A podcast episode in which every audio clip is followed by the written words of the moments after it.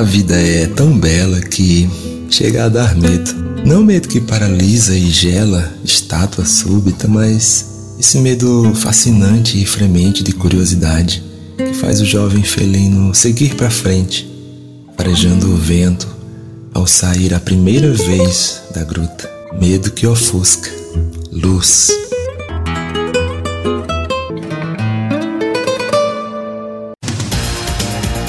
É com um trecho do poema O Adolescente, do ilustre Mário Quintana, que iniciamos nosso podcast acerca dos impasses da puberdade e da adolescência.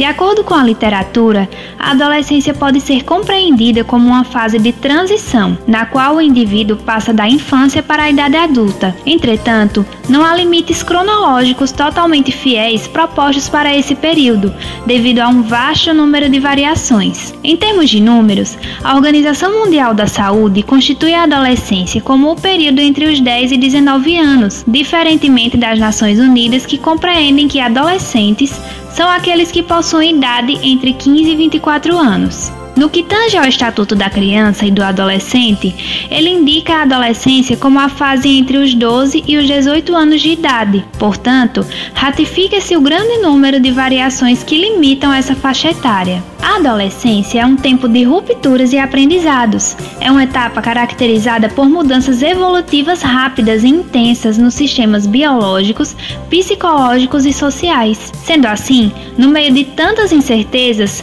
buscas e conflitos, a adolescência favorece as condições necessárias para a emergência de uma série de problemas e conflitos dentro do contexto familiar. Na medida em que a relação de dependência com os pais vai sendo abandonada, tem-se uma visão mais realista deles que pode ser influenciada pelo ambiente extrafamiliar. Por isso, há possibilidade de gerar muitos confrontos verbais e agressivos. Concomitante a essas problemáticas, soma-se a diminuição na proximidade do convívio, em especial em relação ao tempo que os adolescentes e pais passam juntos. A família possui um papel primordial no amadurecimento e no desenvolvimento biopsicossocial dos indivíduos, apresentando algumas funções primordiais, as quais podem ser agrupadas em três categorias que estão intimamente relacionadas, sendo elas as funções biológicas, que são as de sobrevivência do indivíduo, psicológicas e sociais. Sendo assim, é necessário que a família altere suas estruturas internas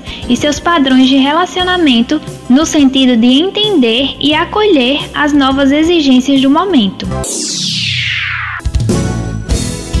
Essa etapa da vida permite o amadurecimento físico, social e psicológico do indivíduo, mas é acompanhado de diversos conflitos internos para a conquista dessas mudanças e evoluções. As culturas celebram de maneiras diversas essa passagem, e um aspecto comum é a percepção de que aquele homem ou mulher atingiu uma idade com maiores responsabilidades e produtividade. Para suprir essas expectativas e por uma busca de uma identidade própria, o estudo da filosofia, religião, ética e política normalmente está presente. A partir disso, o indivíduo tem uma nova visão sobre si, com a impressão que é capaz de fazer tudo e que pode mudar o rumo da realidade apenas com o seu ponto de vista. O impacto das mudanças físicas e cognitivas da puberdade expelem transformações psicológicas e sociais que dependem de todo um contexto socio-histórico-cultural de onde esse adolescente está inserido. Um exemplo disso é a antecipação da menarca em 3 ou 4 meses por década, no período de 100 anos. Atualmente,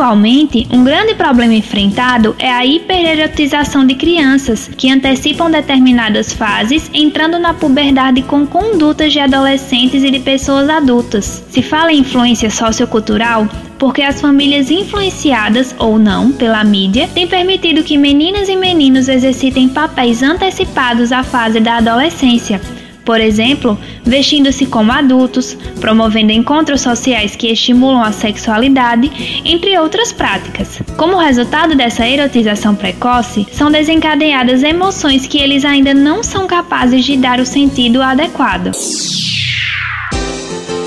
À medida que o adolescente passa a ter uma vivência mais extrafamiliar, ele percebe que não precisa reproduzir pensamentos e padrões familiares nos quais estava inserido, ao tratar uma busca por uma identidade própria sem ser uma cópia dos pais. Esse aspecto também traz um forte impacto para a sociedade, já que a formação de novas identidades garante a renovação constante dos valores da sociedade. Por outro lado, o adolescente que não consegue se inserir em um grupo e que acaba assumindo funções psíquicas importantes para a sua sanidade mental pode se isolar nas drogas e nos transtornos de alimentação, por exemplo. Muitos adolescentes se tornam menos ativos e a falta de exercícios acarreta problemas físicos e psicológicos. Somado a isso, o adolescente tende a consumir mais calorias do que gasta, propiciando a instalação de um quadro de obesidade. É perceptível o aumento do número de adolescentes com taxas de colesterol alteradas, certamente pela associação de alimentação inadequada e sedentarismo. Dentre esse contexto, a determinação de não ficar obeso às vezes resulta em problemas ainda mais graves como a anorexia e a bulimia. Na adolescência, ocorre um acúmulo maior de gordura no corpo.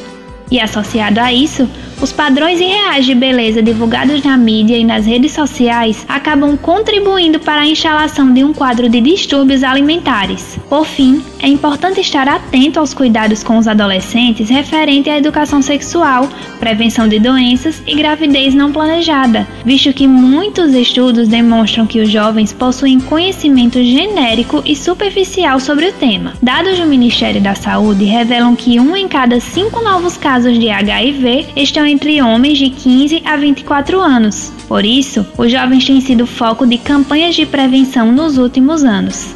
E é assim que nós encerramos o nosso podcast de hoje. Obrigada e até mais.